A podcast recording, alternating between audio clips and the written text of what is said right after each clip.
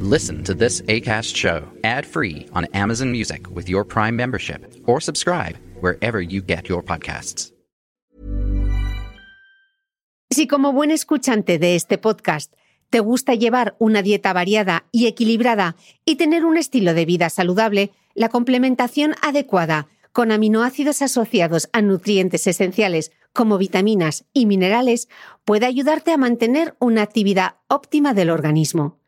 Los aminoácidos son moléculas esenciales para la vida, ya que constituyen la base de todas las proteínas y tienen un papel clave en los procesos biológicos de nuestro cuerpo. Por ejemplo, el colágeno y la elastina de la piel son ricos en prolina y glicina, y la queratina de nuestro cabello y uñas es rica en cisteína y metionina. Nuestro mecenas del mes, los laboratorios NHCO Nutrition, están especializados en investigación y desarrollo de complementos alimenticios basados en aminoácidos. Cada una de sus fórmulas está desarrollada específicamente para cubrir, suplementar y satisfacer una necesidad concreta del organismo. Yo he empezado ya a probarlas.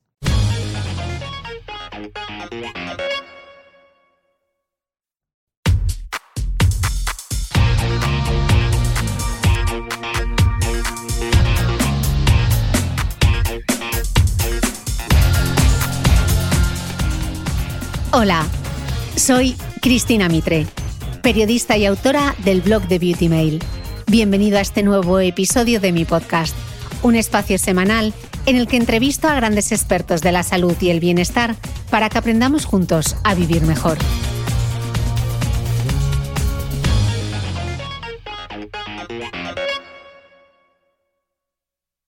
Bienvenidos todos a un nuevo capítulo del podcast. Estoy en Madrid ya con la mente puesta en septiembre, porque septiembre es el mes de la salud bucodental.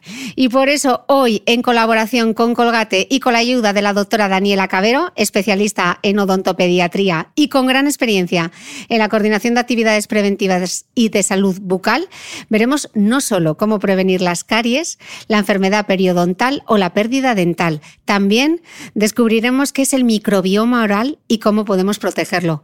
Doctora, bienvenida al podcast. Bueno, muchas gracias Cristina. Yo encantada de poder compartir este rato contigo y hablar de algo que me apasiona, que es la odontología, que es la prevención y bueno, encantada aquí de, poder solventar todas las dudas que, se puedan surgir respecto al tema. Pues vamos a ello, doctora. Eh, por lo que he leído, eh, hay evidencia de que se pueden prevenir las caries y la enfermedad periodontal cuando realizamos buenas prácticas de higiene bucodental. Pero la realidad es bastante diferente porque, según apuntan las estadísticas, y esto me ha dejado un poco mm, loca, casi la mitad de la población mundial padece caries, enfermedad periodontal o pérdida dental. Doctora, ¿qué estamos haciendo mal? Pues sí, lamentablemente eh, son enfermedades que se pueden prevenir, pero a mí particularmente me surge la duda si realmente estamos dedicando el tiempo y el esfuerzo necesarios para hacer una higiene bucal adecuada. Eh, o si por el contrario, en el día a día lo hacemos como podemos, cuando podemos y no prestamos mucha atención a cómo se debe hacer realmente para poder tener un efecto preventivo. El error que cometen muchas personas es pensar que al limpiar la boca vamos a limpiar solo los dientes. Y este es un grave error porque los dientes solo representan el 20% del total de la boca. El otro 80% lo componen la lengua, los labios, las encías, las mejillas y muchas veces estas son las partes olvidadas de, de, la limpieza bucal. Entonces debemos verlo como un todo para poder pensar en una salud bucal integral. Pienso que esto es lo que estamos haciendo deficiente. Bueno, es que yo creo que la mayoría nos lavamos los dientes ahí como en automático, estamos muy concienciados con lo del mindfulness, eh, la meditación, etcétera, pero yo digo que hay que hacerlo en esas actividades súper cotidianas, como cuántas veces te vas a duchar y, dices, uy, ¿me he echado el acondicionador o no me he echado el acondicionador? pues si realmente cepillarnos los dientes hiciésemos un acto con conciencia aquí y ahora, nos limpiaríamos bien los dientes, pero yo creo que la mitad es como me lo quiero quitar de en medio, ya quiero irme a la cama, estoy tan cansada. Exactamente, como se puede y cuando se puede. Ese es el grave error y es lamentable la verdad. Eh, hablábamos de que las caries y la enfermedad periodontal son las enfermedades más comunes y molestas. ¿Cómo se llegan a desarrollar? Porque todos hemos tenido, o la gran mayoría hemos tenido caries, pero no sé si nos queda claro cómo se produce. Mira, eh, cuando hablamos de la, de la etiología o de la formación de estas dos enfermedades, es importantísimo destacar ahora el concepto de biofilm. ¿Vale? Porque esta va a ser la base de, de, estas dos enfermedades. Es algo indispensable para que se desarrollen. Y este biofilm es una estructura compleja donde varios microorganismos se van a asociar entre sí y se van a adherir a una superficie que puede ser un tejido vivo o un tejido inerte. Partiendo de esto, eh, este, este biofilm es lo que va a desarrollar ambas enfermedades. Y ahora sí podemos hablar independientemente de las dos, ¿vale? Por ejemplo, la caries dental... Una pregunta, doctora. ¿El biofilm, eso qué es? ¿Como cuando te pasas la lengua por los dientes, se nota o, o no se nota? No, realmente el biofilm va a ir creciendo a medida que se agregan más y más bacterias, ¿vale? Eh, primero hay una fase inicial donde se van agregando pocas bacterias y realmente es imperceptible y luego si se agregan, si se agregan, si se agregan, pues lo vamos a hacer un poquito más, más notorio, ¿vale? Pero, eso no se nota ni al tacto ni nada, ¿no? O sea... Visualmente, si te pones frente a un espejo y empiezas a, a hurgar allí entre la encía y ves una masilla blanca, eso es lo que puedes ver, ¿vale? Es el biofilm. Ese es el biofilm. Ok. ¿Y en las caries, porque la caries se produce más hacia adentro, más hacia la raíz del diente, o se puede producir también por fuera? Realmente la caries empieza por fuera, ¿vale? Cuando este biofilm se acumula y no conseguimos cepillarlo o eliminarlo del todo, como con las técnicas de cepillado, pues se empieza a producir un desbalance en nuestra boca. ¿Vale? Donde estas bacterias que están allí van a empezar a producir ácidos que descomponen el diente y empieza a hacerse como una manchita blanca, que es el primer signo de la caries. Muchas personas la pasan desapercibida porque más bien se ve hasta mona, una manchita blanca, uy, qué blanquitos tengo los dientes, y realmente es una lesión incipiente de caries. Ah, pues yo siempre pensé que las caries eran negras. Claro, como lo ves en las radiografías, ese punto negro. Esa es la evolución de la caries, pero empieza como una manchita blanca. Y si ese proceso continúa, continúa y no limpiamos y se generan más ácidos, se va descalcificando cada vez más el diente y allí es cuando vemos el agujero que es evidente que es lo típico, pues tengo un agujero, tengo una caries, pero todo el proceso empieza mucho antes. Ok. Y en el caso de la enfermedad periodontal, la, enfermedad periodontal es la de las encías, ¿no? Para que lo, para que lo entendamos. Sí. ¿Y cómo se produce? Vale, a través de este mismo biofilm se van a producir unas toxinas que forman las bacterias y estas toxinas van a irritar todo lo que es el tejido que soporta el diente. Decimos periodonto porque es todo lo que rodea el diente, el ligamento, la encía, el hueso. Entonces va a ser como un factor irritante y estas estructuras se van a ver alteradas y es cuando empezamos a ver eh, sangrado de las encías, recesión de las encías y empezamos a ver un poquito la raíz cuando no se tiene que ver la raíz del diente. Y por último, un grado más avanzado puede haber movilidad importante y hasta pérdida dental, que esto es lo que se conoce como enfermedad periodontal avanzada. Yo ya tengo algunas cosas, me sangran un poco las encías y se me están retrayendo las encías. voy a terminar un poco deprimida hoy en este podcast. tenemos que verte, Cristina, tenemos que verte. Eh, de, ah, estamos hablando mucho de salud bucodental, pues estamos diciendo, es el mes de la salud bucodental.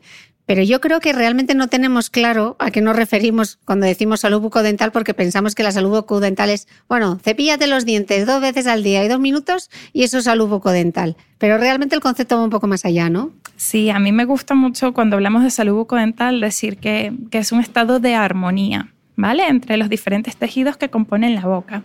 Hemos dicho que había que tomar en cuenta los dientes, la lengua, el paladar, las mejillas en la cara interna. Entonces, todo esto en sí compone la salud bucodental, donde no exista ni dolor, ni irritaciones, ni infecciones, ni ningún estado que digamos de enfermedad o patológico. Por eso decimos el término armonía.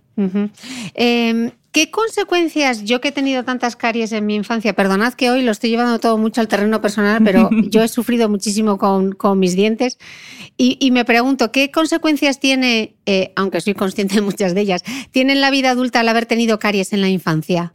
Mira, las consecuencias son muchísimas. Lamentablemente no hay conocimiento de esto, ¿vale? ¿Y qué pasa? No hay estudios, de, no se han hecho seguimiento. no, estudios hay un montón. Lo que pasa es que esta información no llega a la población en general. Y eh, me encuentro con pacientes día a día que me comentan que no le van a curar las caries a sus niños porque son dientes de leche y se le van a caer y no pasa nada. Entonces tenemos el, falso mito de que los dientes de leche no tienen nervio y realmente sí tienen nervio y los niños pueden producir, eh, pueden tener dolor, ¿vale? Producto de una caries dental en un diente de leche. Entonces este diente eh, de leche, aunque se va a caer, se va a caer en un tiempo determinado. Por ejemplo, una muela de leche se cae sobre los 10, 12 años. Y si el niño tiene 4 años y todavía le quedan un montón de años por delante, pues ese diente vale mucho y hay que cuidarlo un montón. Entonces, o sea, que si es un niño que tiene una caries, hay que tratarla y se trata igual que una caries de un adulto. Sí, completamente igual, ¿vale? Eh, y es importante tratarle para que esta caries no progrese, no llegue al nervio y evidentemente el niño no tenga dolor. Eh, ¿Qué pasa si no curamos estas caries? Pues empezamos a quitar muelas de leche que estén muy dañadas y esto perjudica los dientes nuevos que vienen debajo porque no se han formado correctamente, porque si no ponemos un aparatito para preservar el espacio, se cierra y luego el diente nuevo no tiene por dónde salir. Y una infección en un diente de leche puede afectar mínimamente el diente que viene debajo. Eso también es otra duda que surge. Son nervios independientes, pero sí que puede verse afectado por infecciones recurrentes. Entonces, todo lo que involucre eh, la infancia y los dientes de leche, si no se hacen tratamientos correctos, va a tener repercusiones en los dientes definitivos. Mm. Y un, tema súper habitual y, que, y que, que siempre causa discusiones en casa, ¿no? El cepillado. Hmm. ¿Cómo hacemos para que los niños se cepillen los dientes? Mira, ese es un tema bastante... Porque causa fricción y causa conflicto en casa. Conflicto, esa es la palabra. Eh, lo primero es la motivación, ¿vale? Tenemos que de alguna manera intentar que el niño quiera cepillarse y no que deba cepillarse. Y ya esto aquí requiere un poco la imaginación, ¿vale? No es fácil de conseguir, pero bueno, les puedo dejar algunos tips. Por ejemplo, la imitación ponernos en casa, eh, en el baño, frente al espejo con el niño, venga, tú te cepillas, yo me cepillo, todos nos cepillamos y hacerlo un momento de compartir en familia, un momento divertido, puede ser con una canción y lo que tú hagas, él va a querer hacerlo igual. Eh, también podemos trabajar con las recompensas, ¿vale? Si lo hacemos muy bien durante un periodo de tiempo, pues un regalito significativo que le motive y a querer hacerlo cada día. También es importantísimo eh, repasar el cepillado, ¿vale? En, la consulta llegan padres que me dicen, que mi niña de 5 años no se lava bien los dientes. Hombre, es que tiene 5 años. Si a veces los adultos no nos lavamos bien los dientes, imagínate qué queda para una criatura de 5 años. Entonces yo siempre le pido a los padres que deben repasar y asistir al cepillado de sus hijos. Eh, un truco, pues, pues está el típico niño de que yo quiero, yo quiero, yo quiero, yo lo hago solo, no me ayudes, yo puedo. Entonces déjale el cepillo, que él juegue con el cepillo, que haga lo que pueda, porque también tiene que ir desarrollando este hábito, y luego mamá o papá vienen a hacer el cepillado efectivo, que es el, cepillado real, digámoslo así. Y sugiero que en este caso, cuando el niño se cepille los dientes, no se le dé pasta dental. La pasta dental la va a poner el papá cuando venga a hacer el cepillado efectivo. Ok, ¿por qué esa segunda parte, por qué la primera parte sin pasta de dientes y la segunda con pasta de dientes? Esto más que nada en niños pequeños, ¿vale? Porque si tiene buen sabor la pasta y se la empiezan a tragar, pues no es lo mismo tragarse dos dosis de pasta, la que le has puesto a él y la que le has puesto tú, que se trague a una sola. Entonces la de él sin pasta y ya la tuya, que es la que viene a, a pasar por todas las superficies y hacerlo correctamente, ya con pasta dental. Vale, y aunque esto no es vídeo, porque es audio, ¿cuál es la técnica ideal para cepillarse los dientes? Porque estoy segura que la mayoría lo hacemos mal, doctora, ¿no? Bueno, bueno eh, sí, vamos estoy generalizando, pero seguro que sí. vamos a eso. Técnicas hay muchas, ¿vale? Eh, yo realmente aprendí la técnica cuando estudié odontología y me di cuenta que, que antes no me cepillaba los dientes como debía ser. Entonces, eh, eh, hay diferentes técnicas. Lo típico que te dicen los dientes de arriba para abajo, los de abajo para arriba. Lo importante es seguir esa línea que va desde la encía hasta donde termina el diente. ¿Vale? Justo alrededor de la encía es donde se acumula mayor cantidad de placa dental. Ahí debemos hacer un pequeño frote, un pequeño movimiento para ayudar a desprenderla y luego un movimiento de barrido. Em, no es algo visual que te pueda explicar, pero al menos creo, creo que se ha entendido. ¿Y por la parte dentro de los dientes? Sí. Igual, ¿no? O sea, sería desde la base, desde la encía, hacia arriba o por dentro de los de arriba, desde la base y hacia abajo. ¿no? Exactamente. Em, tenemos la mala costumbre de cepillar solo la, la, parte donde masticamos, ¿vale? Que son los surcos, que es donde se queda la comidita ahí enganchada. Esa es la parte más fácil de limpiar porque es la que tenemos mejor acceso y la que vemos bien. Pero hay que limpiar la parte externa de los dientes, que es la que da hacia los carrillos bucales. La parte que está abajo, por ejemplo, hacia la lengua, es una parte de difícil acceso. Y como la lengua es grande y está ahí ocupando todo, pues a veces ni la vemos. Entonces, a estos rinconcitos es donde tenemos que llegar bien, bien con el cepillado dental. Más que la técnica, a mí me eh, que la técnica importa, claro, pero me parece súper importante el tiempo que empleamos y, y la constancia. ¿Vale? Porque tienen que ser dos minutos, ¿verdad, doctora? Sí, lo ideal son dos minutos. Eh, que no, vamos. Casi nadie los cumple. Porque yo tengo un cepillo de dientes que te cronometra los dos minutos y hay veces que digo, ¿cuándo va a pararse esto? Si ya llevo un montón. Dos minutos se te hace eterno. Se como cuando corres. El tiempo se mide por una métrica diferente. A veces lo, lo, hacemos por cuadrantes, ¿vale? La boca la podemos dividir en cuatro partes. Arriba a la derecha, arriba a la izquierda, abajo y así sucesivamente. Y entonces empleas 30 segundos en cada cuadrante. Y así tal vez se te haga un poquito más, más, más rápido. Sí. Eh, estábamos hablando antes del tema de los niños, cómo ayudarles con el cepillado y me surge una duda que es ¿a qué edad deben empezar los niños a cepillarse los dientes? Eh, esta es una pregunta bien interesante porque actualmente, bueno, desde hace mucho tiempo ya, pero ahora, ahora está corriendo la información, digámoslo así, se debe empezar a cepillar los dientes desde que aparece el primer dientecito.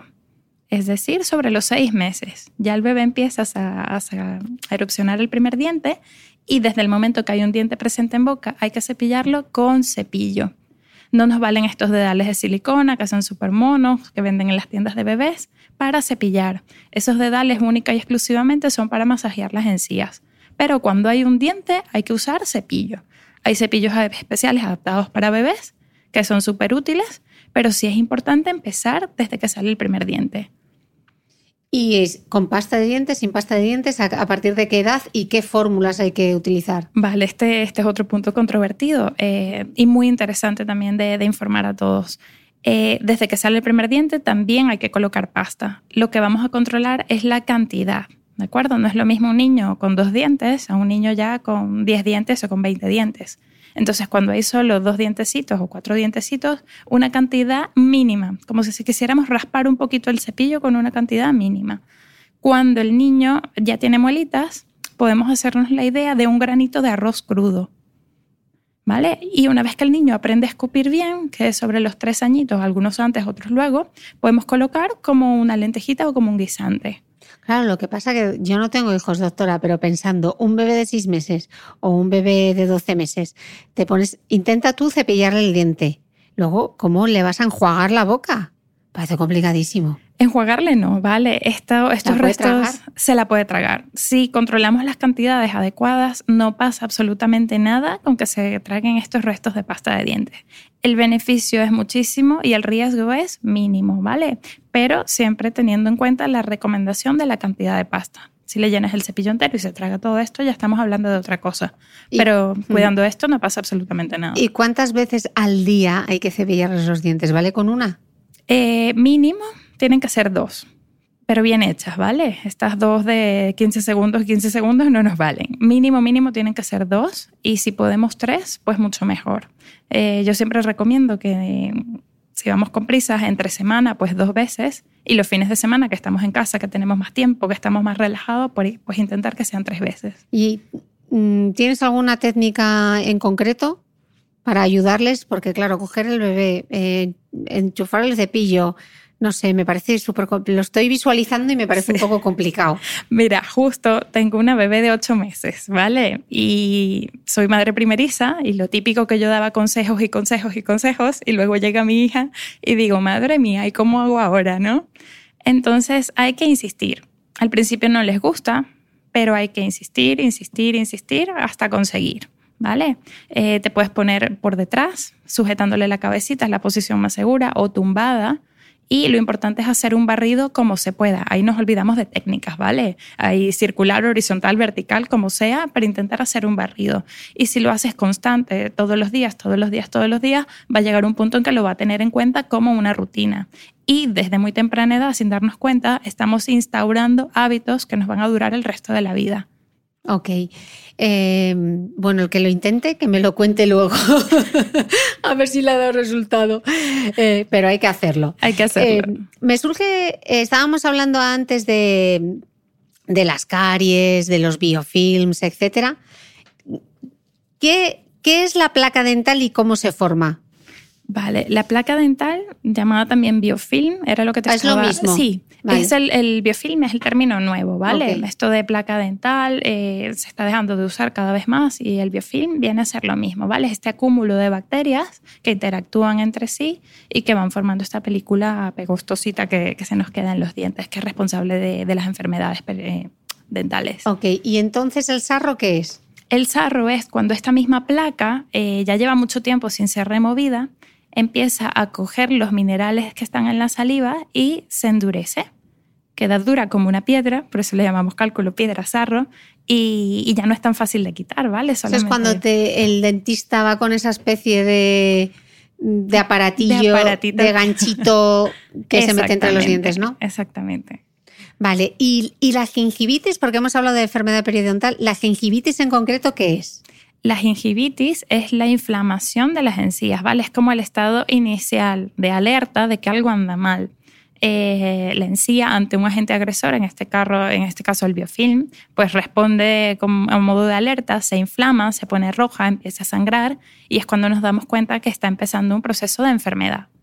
¿Y por qué sangran las encías? ¿Qué es lo que lo produce? Precisamente es como un mecanismo de defensa, ¿vale? Lo que te comentaba es un agente agresor que le está irritando, que le está molestando, y entonces ella empieza a sangrar para defenderse, como un mecanismo de alerta.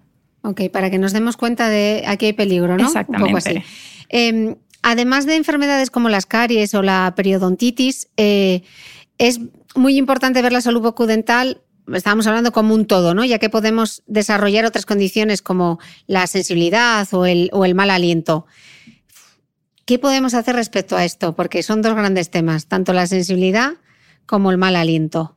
Vale, la sensibilidad dental es algo que afecta a muchísimas personas y tiene solución, ¿de acuerdo? Primero hay que buscar la causa, ¿vale? Porque puede ser por enfermedad periodontal, porque te estés cepillando de una forma muy agresiva, porque tienes caries que no han sido tratadas, porque te fracturas el diente y te da esa pequeña molestia.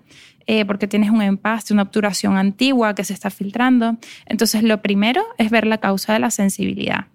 Y también tenemos eh, productos que van a ayudar a reducir la sensibilidad, ¿vale? Que, tienen agentes especiales que, nos pueden eh, dar esa sensación de control, ¿de acuerdo? Pero lo más importante es acudir al dentista para buscar la causa real de, de esta sensibilidad.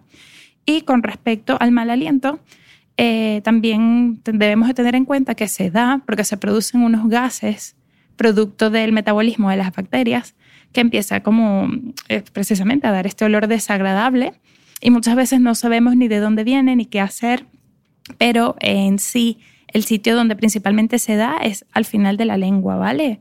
Eh, también puede ser en los surcos, cuando ya hay una enfermedad periodontal, que el surquito eh, de la encía, entre el diente y la encía, se hace como una bolsita y allí se empiezan a acumular bacterias que, que sus desechos orgánicos, digámoslo así, producen estos olores un tanto desagradables. Entonces se puede controlar también con enjuagues bucales, con eh, métodos especiales, pero lo importante siempre, siempre, siempre es acudir a una consulta para buscar la causa real. Porque estamos hablando de la lengua. ¿La lengua se cepilla? Sí, es importante. ¿Y, cómo se cepilla? Eh, la lengua se debe cepillar desde el fondo.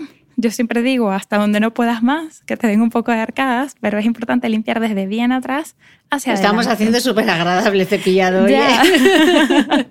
Pero es importante porque allí sí que se quedan muchísima, eh, muchísimas bacterias acumuladas y es importante mantener esta zona limpia. Luego, no sé si has visto que hay limpiadores de lengua que vienen fenomenal. Hay unos que vienen adosados al cepillo dental por la parte de atrás, que son bastante suaves, que no te lastiman, que, te empiezan a, eliminar las bacterias, los restos de, de, plaquita que tienes allí.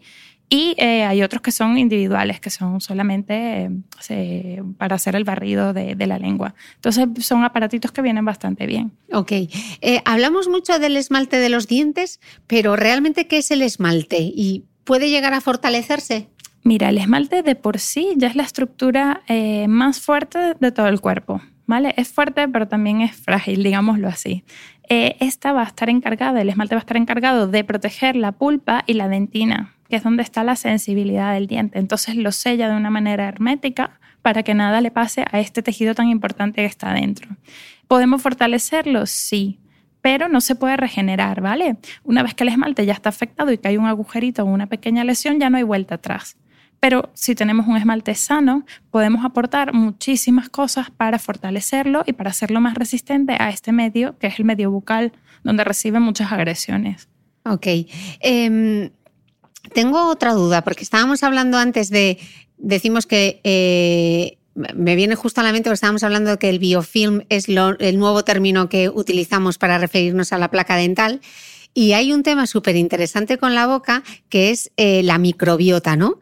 Que es la famosa flora intestinal, que en este podcast hemos hablado muchísimo de microbiota intestinal, pues resulta que en la boca también tenemos su propio microbioma, ¿no? Esa especie de flora oral. ¿De qué está compuesta este microbioma oral y, y por qué es tan importante para la salud? El microbioma oral es un tema bien interesante, ¿vale? Porque va a ser una comunidad de bacterias que habitan en nuestra boca y es el segundo más diverso en, nuestro cuerpo, después del intestino, ¿vale? Para que te hagas una idea, eh, comprende entre 700 y 1000 especies. Es un montón de bacterias. Y eh, están en ese proceso de estudio, ¿de acuerdo? Aproximadamente el 54% de estas especies ya tienen nombres válidos. Un 32% apenas los están cultivando, pero no tienen nombre. Y hay un 32% que ni siquiera los han podido cultivar. O sea, que no se saben que, ¿Qué, significa esto de que no se han podido cultivar? ¿Que no se saben qué son? Sí, exactamente. Hay, bacterias que están allí, pero necesitan un medio tan, tan complicado de crear para poder estudiarlas que no se pueden eh, reproducir. No las podemos quitar de la boca para ponerlas en un aparatito y empezar a estudiarlas, porque tienen una, una forma muy compleja o requieren de medios muy complejos para poder ser cultivadas. Entonces, estamos a mitad del camino, digámoslo así. El microbioma oral ya lo estamos eh, estudiando, pero nos queda mucho camino por delante. ¿Y, qué puede suponer ese microbioma? Si decimos que, por ejemplo, porque muchas investigaciones se están centrando en el microbioma intestinal, incluso se cree eh, que enfermedades mentales pueden estar relacionadas con el microbioma del intestino, el de la boca. ¿Hacia dónde crees que van los tiros? Mira, eh, cuando hablamos de microbioma, eh, hablamos de una simbiosis cuando hay un equilibrio. ¿Vale? Y el cuerpo está sano, todo está estupendo, no hay alteraciones, se encuentra saludable, pero cuando se rompe este equilibrio, hablamos de una disbiosis y es cuando aparecen las enfermedades. Entonces, hay diferentes enfermedades sistémicas que pueden ser relacionadas por un desequilibrio en la boca. O sea que en la boca también hay disbiosis, eh, igual que hay disbiosis intestinal, puede haber disbiosis oral, ¿no? Disbiosis oral que va a ser el desequilibrio, ¿de acuerdo? Y que va a producir la caries o la enfermedad periodontal. ¿Y por qué se produce esa disbiosis? Porque hay un, aumento de las bacterias patógenas y se descompensa, se descompensa el, ecosistema oral, digámoslo así, y entonces se, se empieza a manifestar la enfermedad. Ok, ¿y ¿Hay algo que se pueda hacer para tener el equilibrio en, ese, mm, en esa microbiota oral? Sí, eh, básicamente va a sonar un poco repetitivo. Cepillarte los Cepillarte dientes. los dientes, exactamente. No, yo sabía yo que iban a ir por ahí los tiros. Exactamente, porque el microbioma cuando está afectado es porque las bacterias malas, digámoslo así, se están reproduciendo un montón y la única manera que tenemos de arrastrarlas y de mover esto, pues es cepillando, ¿de acuerdo? Entonces es uno de los métodos que podemos utilizar para estabilizar otra vez, para, volver, para devolver ese equilibrio. Y lo otro va a ser controlar la dieta, porque si tomamos muchos hidratos de carbono, mucho azúcar, pues se va a crear un medio ácido y las bacterias patógenas se desarrollan muy bien en un medio ácido y esto va a hacer que se incrementen. Entonces, si cuidamos mucho lo que comemos, también vamos a ayudar a volver a equilibrar nuestro ecosistema bucal. As a person with a very deep voice, I'm hired all the time for advertising campaigns. But a deep voice doesn't sell B2B. And advertising on the wrong platform doesn't sell B2B either. That's why if you're a B2B marketer, you should use LinkedIn ads. LinkedIn has the targeting capabilities to help you reach the world's largest professional audience. That's right, over 70 million decision makers all in one place. All the big wigs, then medium wigs, also small wigs who are on the path to becoming big wigs. Okay, that's enough about wigs. LinkedIn ads allows you to focus on getting your B2B message to the right people. So, does that mean you should use ads on LinkedIn instead of hiring me, the man with the deepest voice in the world? Yes. Yes, it does. Get started today and see why LinkedIn is the place to be to be. We'll even give you a $100 credit on your next campaign. Go to linkedin.com slash results to claim your credit. That's linkedin.com slash results. Terms and conditions apply. Hey, Prime members, you can listen to this show ad free on Amazon Music. Download the Amazon Music app today. En este podcast hemos hablado a menudo de las vitaminas y los aminoácidos y sabemos, entre otras muchas cosas, que hay nueve aminoácidos esenciales. Este mes nuestro mecenas son los laboratorios NHCO Nutrition, cuyo nombre está formado justamente por el acrónimo del nitrógeno, hidrógeno, carbono y oxígeno, las moléculas base de los aminoácidos. Estos laboratorios, gran referente en Francia, están especializados en la investigación y desarrollo de complementos alimenticios con fórmulas basadas en aminoácidos, sustancias clave en los procesos biológicos de nuestro organismo. Su equipo científico ha desarrollado una extensa gama de productos que dan respuesta a necesidades nutricionales específicas, gracias a la combinación de aminoácidos con otros micronutrientes como vitaminas, minerales y extractos de plantas. Pregunta en tu farmacia por los complementos alimenticios de los laboratorios NHCO Nutrition y encuentra un producto para tus necesidades. Yo ya lo he hecho.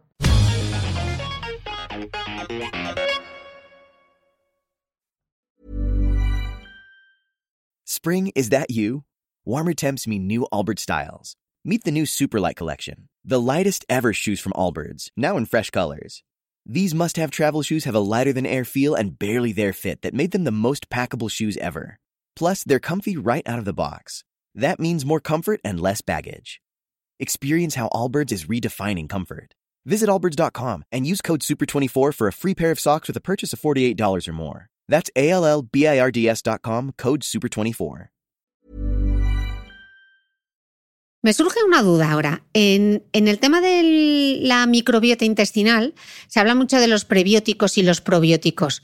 ¿Hay prebióticos o probióticos orales para la salud de la boca?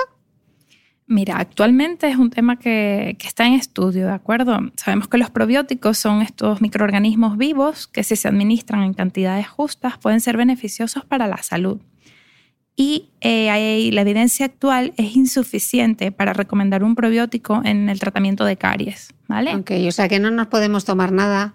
De momento no. De momento, de momento está todo en proceso de estudio, pero los resultados a futuro prometen un montón, ¿de acuerdo? Eh, sí que se dice que puede servir como apoyo para el tratamiento de la enfermedad periodontal, pero bueno, que falta mucha investigación por delante. Okay. Por otra parte, sí sería comentante, importante destacar que han descubierto recientemente una bacteria, ¿vale? Que le han denominado el Streptococcus dentisani y que esta evita la formación de la caries.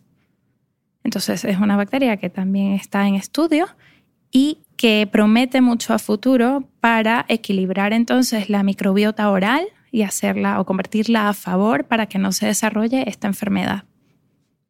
O sea, que es todo prometedor, pero todavía estamos ahí incipiente, ¿no? Exactamente, todavía queda, queda mucho por delante, como hemos Bueno, pues seguro que vamos a necesitar otro podcast para poder hablar de la microbiota, el microbioma de la boca, porque promete mucho. Ok, estábamos hablando que la importancia que tiene el cepillado de los dientes, ya hemos visto el manual perfecto para cepillar el diente, también cuántas veces al día y durante cuánto tiempo, por lo menos dos veces y por lo menos dos minutos, ¿no? Eh, y ahora me surge la duda, ¿cada cuánto hay que cambiar el cepillo de dientes?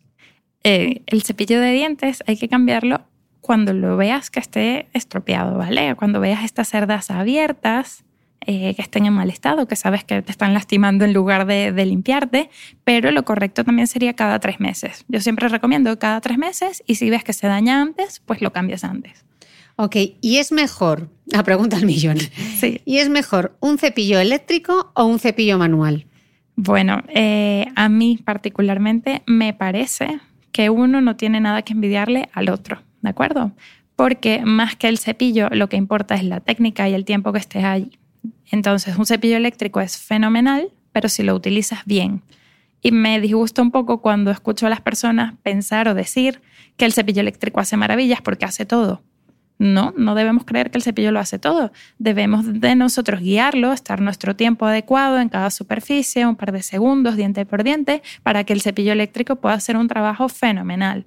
Por otro lado, un cepillo manual con una destreza manual que necesitamos mínima, porque esto realmente no, no cuesta mucho, y si lo utilizas bien, el tiempo adecuado, llegar a todas las zonas, te puede producir resultados tan buenos como un cepillo eléctrico. Mm. Lo, lo, que sí he oído decir, no sé si estás de acuerdo con esta afirmación, es que para aprender es mucho mejor empezar con un cepillo manual que con uno eléctrico. Sí, sí, correcto. De hecho, yo a los niños, pues solo les recomiendo cepillo eléctrico en, la primera etapa, eh, perdón, cepillo manual en las primeras etapas, ¿vale? Porque tienen que aprender, tienen que tener esa soltura en la mano, esa motricidad fina, hay que trabajarla. Y un cepillo eléctrico te limita porque estás allí, eso, como un palo y, no, no, es la idea, ¿de acuerdo? Ok. Em, siempre que vas al dentista o vas al higienista a hacerte la limpieza, la primera pregunta es, ¿y utilizas hilo dental? Sí. ¿Por qué es tan importante? ¿Por qué insistís tanto con el hilo dental? Mira, el hilo dental es el gran olvidado de, la higiene bucal, ¿vale? Muchas personas se cepillan fenomenal y luego quieren usar el enjuague para un aliento más agradable y, el hilo dental, pues, pues no, no, les apetece. es que da pereza, doctora. Da una pereza pasarse el hilo dental.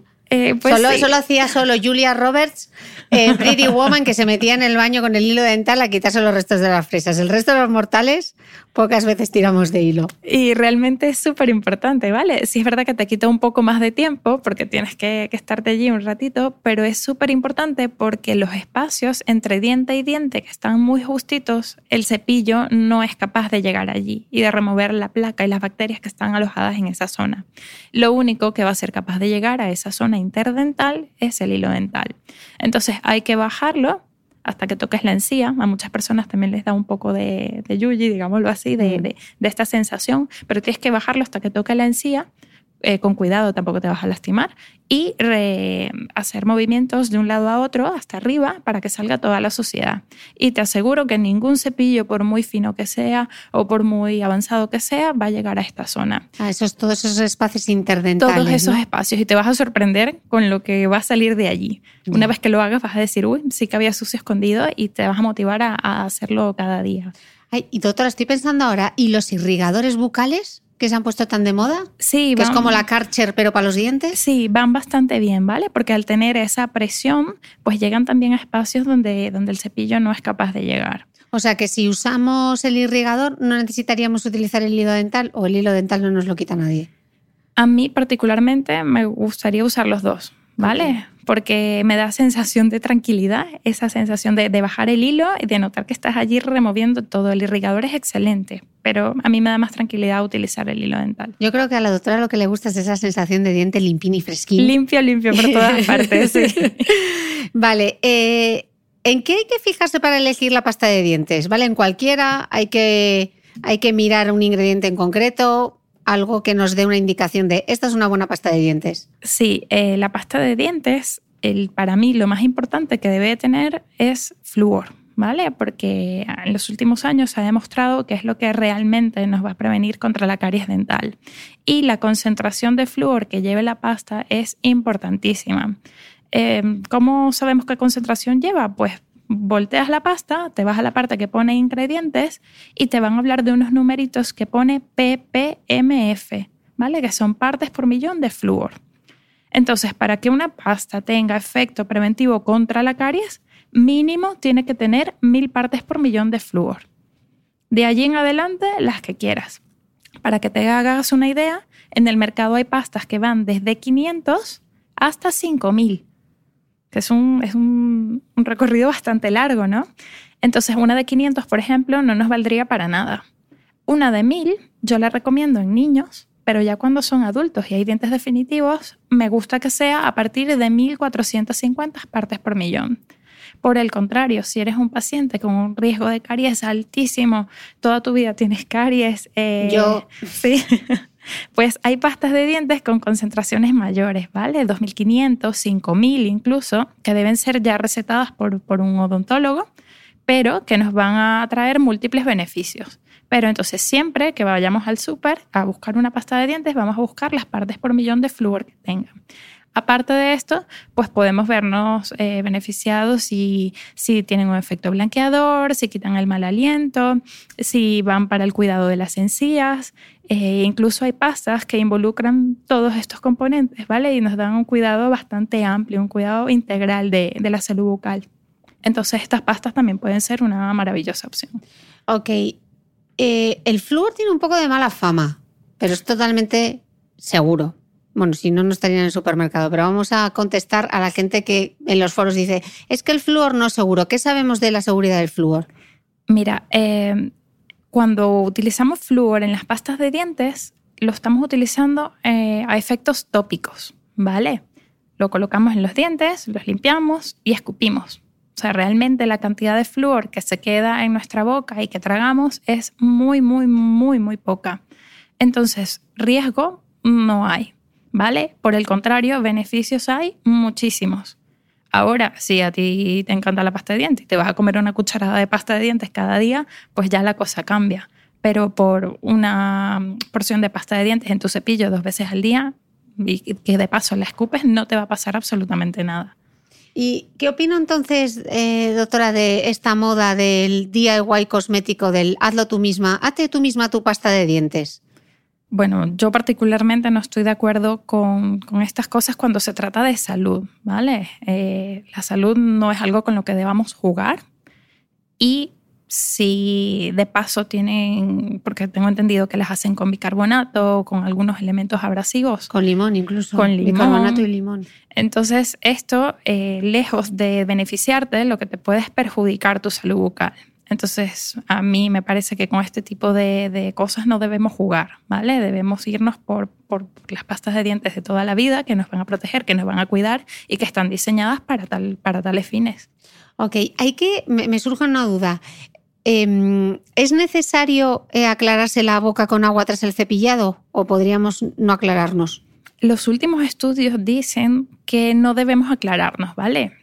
Porque precisamente este flúor que nos va a beneficiar tanto, si solamente escupimos y dejamos esos pequeños residuos en la boca actuar más tiempo, pues los beneficios van a ser mejores. En cambio, que si nos aclaramos con agua, se va a diluir todo, lo vamos a tirar y pues no nos vamos a beneficiar tanto. Debo reconocer que una vez que tienes el hábito de enjuagarte con agua, cuesta un montón quitártelo, ¿vale? Pasar el chip y decir, pues no, voy a escupir y no voy a coger agua pero también merece la pena intentarlo. Si los beneficios van a ser muchos, pues como todo, me parece que es cuestión de costumbre, podemos intentarlo. Eh, doctora, una duda, y esta ya es una duda personal que voy a aprovechar. ¿Hay personas que tienen más tendencia a tener caries? Sí, sí. ¿Y, por qué se producen? Porque yo es que me he llevado todas las, todas las caries, me las he llevado yo de mi familia. Y no entiendo el por qué. Mira, hay varios factores que van a interferir, ¿vale? Eh, dentro de las bacterias de la cavidad oral hay unas específicas que son formadoras de caries dental y hay otras que son formadoras de la enfermedad periodontal. Entonces, si tú tienes más de unas bacterias que de otras, vas a ser más propensa a una u a otra enfermedad. Aparte, la dieta es un factor eh, súper importante, ¿vale? Decimos que la caries dental es una enfermedad azúcar dependiente. Entonces, si tomamos azúcares, aunque sean ocultos, que, que no sabemos, porque realmente ahora todo lleva azúcar, el yogur lleva azúcar, los zumos llevan azúcar, el pan de molde, la salsa de tomate. Entonces, quieras o no, estamos ingiriendo azúcar, azúcar hidratos de carbono que van a hacer que tú tengas mayor riesgo de desarrollar caries. También imagino que cuantas más cosas tienes hechas en la boca, más probabilidades tienes de terminar perdiendo alguna pieza, ¿no? Claro. si tuviste caries de niño, luego has tenido endodoncias, etcétera, Claro, se ese es daño que vas acumulando, ¿no? ¿Hay algún...? Se habla de factores de riesgo, ¿vale? Las consultas odontológicas hoy en día se basan en analizar a cada paciente, no simplemente tapar el agujero, por así decirlo, y solucionar el problema en el momento, sino buscar la causa. Entonces se te hacen una serie de preguntas para valorar qué riesgo de caries tienes tú, Cristina. Si es un riesgo bajo, si es un riesgo moderado, si es un riesgo alto. Y el hecho de haber tenido ya la enfermedad presente te hace tener un riesgo alto. Entonces, los controles deberían ser más seguidos, los cuidados deberían ser más específicos, pero siempre es importante enfocar un tratamiento personalizado para cada paciente. Mm. ¿Y los empastes, los que somos ya mayores y tenemos empastes antiguos, es necesario quitarnos los, em, esos empastes antiguos que llevamos? Los oscuros, dices, los oscuros. Sí, los de amalgama, pero No, es, necesario quitarlos, ¿vale?